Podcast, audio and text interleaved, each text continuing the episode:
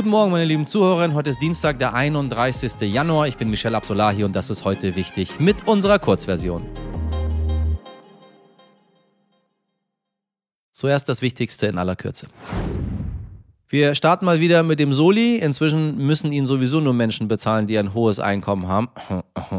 Und lange, lange wurde diskutiert, ob die Abgabe nicht sogar verfassungswidrig ist. Nein, lautet nun die offizielle Antwort des Bundesfinanzhofs, dem höchsten deutschen Finanzgericht. Denn dieser hat eine Klage gegen den Soli abgewiesen. Allerdings betonte der Präsident des Bundesfinanzhofs Hans-Josef Tesling in der Urteilsbegründung, dass der Solidaritätszuschlag nicht für immer verfassungsgemäß bleiben wird. Er sagte, ein dauerhafter Finanzbedarf müsse auch über auf Dauer angelegte Steuern gedeckt werden, nicht über eine ergänzende Abgabe. Die Reaktionen der Ampel auf diese Entscheidung sind gemischt. Während die FDP den Soli weiterhin abschaffen will, begrüßen die Grünen diese Entscheidung und sagen, Steuersenkungen für die Reichsten passen nicht in diese Zeit. Und da bin ich ausnahmsweise mal mit den Grünen. Es ist alles halb so schlimm. Zumindest für diese 10 Prozent, die ihn noch zahlen. Die haben wirklich genug. Und dann ein paar Euros oh, für den schönen Osten. Was mache ich nicht lieber? Da, jetzt wo ich im Osten so sehr geliebt werde, meine lieben ZuhörerInnen, wo die AfD triumphiert und triumphiert, da zahle ich doch gerne ein bisschen Geld für politische Bildung.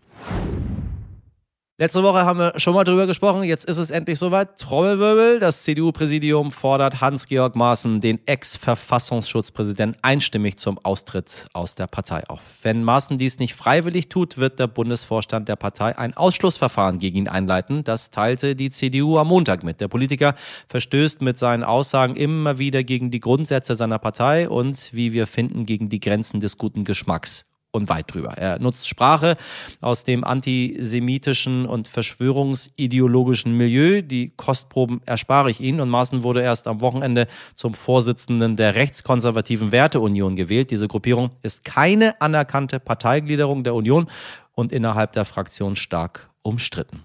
Was ist eigentlich aus Thilo Sarrazin geworden, liebe SPD? Frage ich mich jetzt gerade an dieser Stelle. Vielleicht sollten die beiden mal eine Partei miteinander gründen. Und die wird dann sofort verboten. Bundeskanzler Olaf Scholz ist gerade auf Südamerika-Tour, drei Länder in nur vier Tagen. Darauf schauen wir morgen noch näher. Was aber am Montag noch wichtig war, war eine Aussage von Scholz zu den Waffenlieferungen in die Ukraine. Denn seitdem die Bundesregierung die Lieferung von Panzern genehmigt hat, wünscht sich das Land noch größere Waffen wie Kampfjets. Ist klar, würde ich genau so auch einfordern, wenn mich mein Nachbarland angreift und versucht einzunehmen. Ja, und dass die nun geliefert werden könnten, hatte die SPD-Chefin Saskia Esken am Wochenende nicht eindeutig ausgeschlossen. Deshalb äußerte sich der Kanzler bei seinem Besuch in Chile nun doch nochmal eindeutig. Es ist eigenwillig, dass diese Debatte geführt wird. Und was wir jetzt brauchen, ist doch eine seriöse Debatte und nicht der eine, äh, ein, ein Überbietungswettbewerb. Dass die NATO in den Krieg verwickelt wird, wollten alle Beteiligten unbedingt vermeiden, so Scholz weiter. Das ist für uns ausgeschlossen. Wir werden alles tun, dass das nicht passiert und haben es die ganze Zeit gemacht. Wir verbleiben bei diesem Thema vorerst mit einem dritten Zitat und nochmal Olaf Scholz. Es ist dazu jetzt wirklich alles gesagt, auch von mir. Äh, äh, äh. Kein Lachen dahinter, Herr Scholz, heute. Naja, okay, also vorerst, wir bleiben für Sie dran an der Sache. Ich glaube ja, da kommt noch eine ganze Menge. Schauen wir mal. Erdogan hasst Social Media. Ja, ich auch. Er hasst Journalisten. Ja, ich auch. Und noch mehr Hass der Schwäche. Ha, ich bin quasi Erdogan. Das hat mein heutiger Gast, der Nahost-Korrespondent des Stern, Jonas Breng, in seiner Titelgeschichte über den türkischen Präsidenten geschrieben und dürfte seine Rolle als ungeliebter Journalist damit erfolgreich eingenommen haben. Ein Brandstifter, ein Unruhestifter nennt Jonas Erdogan. Einen, der überall ins Wespennest sticht, sofern es ihm gerade passt. Er verhandelt mit Russland und der Ukraine, führt Krieg in Syrien, droht Griechenland und blockiert seit Monaten die Aufnahme von Schweden und Finnland in die NATO. Jetzt am Wochenende hat er in einer TV-Rede gesagt, dass man vielleicht nur für Finnland und nicht für Schweden den Weg für den NATO-Beitritt freimachen wolle. Die Begründung, Schweden gewähre Personen Unterschlupf, die in der Türkei als Terroristen angesehen werden.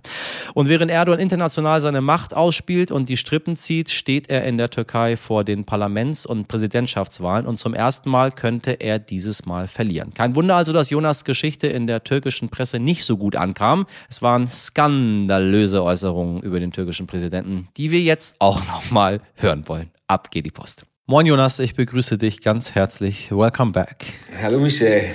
Ähm, wir haben ja neben Putin noch einen anderen äh, Liebling in Europa und damit meine ich nicht äh, Orban, sondern Erdogan. Äh, du betitelst ihn als Unruhestifter, äh, als Strippenzieher, als Feuerschürer, äh, immer wenn es ihm nutzt. Äh, wo wird das jetzt aktuell besonders deutlich? In der Türkei stehen äh, aktuell Wahlen an am 14. Mai und dafür bringt Erdogan sich im Moment in Stellung. Und er greift dabei auf ein Rezept zurück, das ihm schon häufiger in seiner Karriere geholfen hat. Und das ist eben Unruhe zu stiften auf internationaler Bühne, ähm, damit er eine nationalistische Stimmung im Land kreieren kann und so glaubt, seine Wähler besser hinter sich äh, vereinigen zu können. Ich meine, was will der Mann? Wir sehen jetzt schon wieder diese ganzen Aufnahmen, äh, von denen ich nicht so Fan bin, wo irgendwelche westlichen Journalisten orakeln, dass er schwer krank sei und blass und angeschlagen und äh, was weiß ich was. Ähm, auf mich wirkt er ehrlich gesagt nicht so, sondern ziemlich zielstrebig und genau wissend, was er will. Da weißt du aber sicher mehr als ich. Was ist diese politische Agenda, die er verfolgt? Also im Moment geht es ihm darum, wirklich mit allen Mitteln wiedergewählt zu werden. Und er hat einen, Haufen Probleme vor der Nase, die ihm das schwieriger machen. Das eine ist eine, eine Wirtschaftskrise mit einer grassierenden Inflation, die im Moment offiziell bei 64 Prozent steht, aber wahrscheinlich in der Realität noch deutlich höher ist. Er hat ein Problem ähm, mit nationalistischen Kreisen, die ihn dafür kritisieren, dass es vier Millionen syrische Flüchtlinge noch immer im Land gibt. Ähm, es gibt ein Sechserbündnis, das sich ihm gegenüber als Opposition formiert hat und ihm die Wiederwahl bei diesem Präsidentschaftswahlen schwierig macht. Das heißt, er hat alle Hände voll zu tun. Ähm, jetzt hast du ja eben gesagt, dass es ähm, um seine Gesundheit ähm, nicht so gut bestellt sein könnte oder dass es zumindest diese, diesen Verdacht gibt. Ich deute das in meinem Text ja auch an und es gibt durchaus Videos, die ihn zeigen, wie er Probleme hat beim Laufen oder, oder schwankt bei offiziellen Veranstaltungen. Das heißt aber nicht, dass er politisch schwach wäre. Ich glaube ganz im Gegenteil, wir müssen da mit einem rechnen bis zum 14. Mai. Er blockiert ganz aktiv die Aufnahme von Schweden und Finnland in der NATO, ähm, versucht beide auch ein bisschen gegeneinander auszuspielen. Was will er damit bezwecken? Also es geht ähm, im Prinzip darum, eine nationalistische Stimmung in der Türkei ähm, zu forcieren. Das hat ihm in der Vergangenheit immer geholfen, ähm, wenn er Feinde in, im Westen oder im Außen inszenieren konnte. Und er generiert sich hier im, in der Türkei eben dann als starker Staatsmann, der sich von denen da draußen nichts bieten lässt und das Beste für die Türkei rausholt. Und das verfängt hier gerade bei den ähm, bei den Leuten mit ähm, weniger hohen Einkommen, mit weniger guten Bildungsabschlüssen extrem gut. Dann haben wir noch wie soll ich sagen, wird bei uns berichtet. Ich sage das so differenziert, weil ich teilweise ein Problem damit habe, wie wir über Erdogan berichten und wie, ich sag mal, äh, Medien, die nicht aus unserer Region kommen, über Erdogan berichten. Also wenn du dir jetzt äh, natürlich jetzt türkische oder türkeinah, selbst iranische Medien anguckst, dann siehst du da eine ganz, ganz andere Person und man fragt sich so, hoch ist das die gleiche Person, über die wir hier reden? Ich glaube, das macht ihn auch als Figur so interessant und wahrscheinlich auch so erfolgreich, äh, äh, solange er schon da an der, an der Macht ist. Wir sagen hier bei uns gerne, er geht mit allen Mitteln gegen die Opposition vor. Also er duldet keine Gegner neben sich. Was heißt das genau?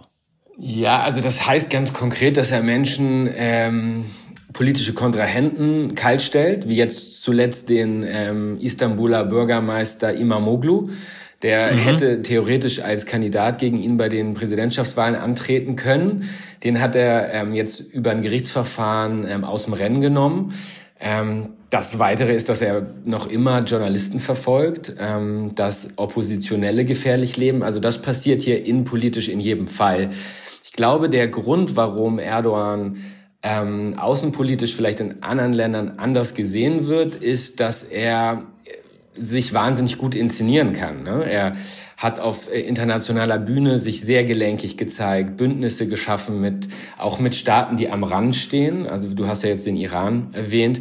Ähm, er hat zum Beispiel auch mit Putin jetzt im Sommer einen wichtigen Deal abgeschlossen. Also während sozusagen der Westen damit beschäftigt war, Sanktionen zu erlassen, hat Erdogan ähm, finanziell das Beste für sich rausgeholt. Also er ist ein geschickter Außenpolitiker ähm, und hat sich gegenüber dem Westen eben ziemlich kraftmeierisch gezeigt. Deshalb kommt er bei uns nicht so gut an. Aber es gibt andere Länder, ähm, die da wahrscheinlich durchaus ein positiveres Bild von ihm haben. Heute nicht ich. Wer kennt sie nicht? Die Suche nach der Nadel im Heuhaufen. In Westaustralien müssen die Behörden diesen Spruch nun umbenennen, denn statt einer Nadel im Heuhaufen suchen sie eine radioaktive Kapsel auf einer 1400 Kilometer langen Strecke. Als ich diese Nachricht gelesen habe, dachte ich mir, das ist ein Albtraum. Ja, Sie haben richtig gehört, die Kapsel, die kleiner ist als eine 1-Cent-Münze, strahlt so starke radioaktive Strahlung aus, dass das Gesundheitsamt des Bundesstaates die Bevölkerung bereits offiziell über den Vorfall informiert hat. Und den Menschen rät, mindestens fünf Meter Abstand zu halten, sollten sie auf der Strecke etwas Kapselartiges entdecken. Ja, so eine 1-Cent-Mütze sieht man ja auch ganz einfach aus fünf Meter Entfernung. Ist gar kein Problem und dann hält man auch schön Abstand. Nach neuesten Angaben liegt die Kapsel irgendwo auf der 1400 Kilometer langen Strecke seit irgendwann nach dem 12. Januar. Also Australien ist schon ein geiles Land. Kein Wunder also, dass die Suche eher schleppend verläuft. Sowas würde in Deutschland überhaupt nicht passieren können. Ne? Würde ich jetzt mal sagen. Herr Lauterbach hätte wahrscheinlich schon das Ding selber gefunden, auch wenn er dafür gar nicht zuständig ist. Schuld an der ganzen Geschichte ist übrigens der britisch-australische Bergbauriese Rio Tinto, denn unter seinem Transport ist die Kapsel auf dem Weg von einer Mine nördlich der Bergbaustadt zu einem Depot nahe der Großstadt Perth wohl einfach vom Lastwagen gefallen. Wie das passieren konnte und warum sie nicht besser gesichert gewesen war, ist noch unklar. Gut, dass Australien nicht so dicht besiedelt ist, kann ich da nur sagen. Oh, ein bisschen Australien-Feeling für alle Menschen da draußen, die das Dschungelcamp jetzt schon so sehr vermissen wie ich und gar nicht mehr wissen, was sie abends machen sollen. Sonja, bis zum nächsten Jahr.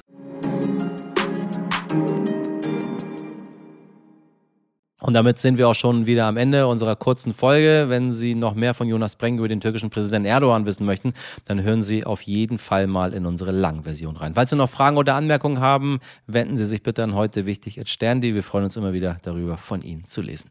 Ich wünsche Ihnen noch einen schönen Dienstag. Bis morgen. Machen Sie was draus. Ihr Michel Abdullahi.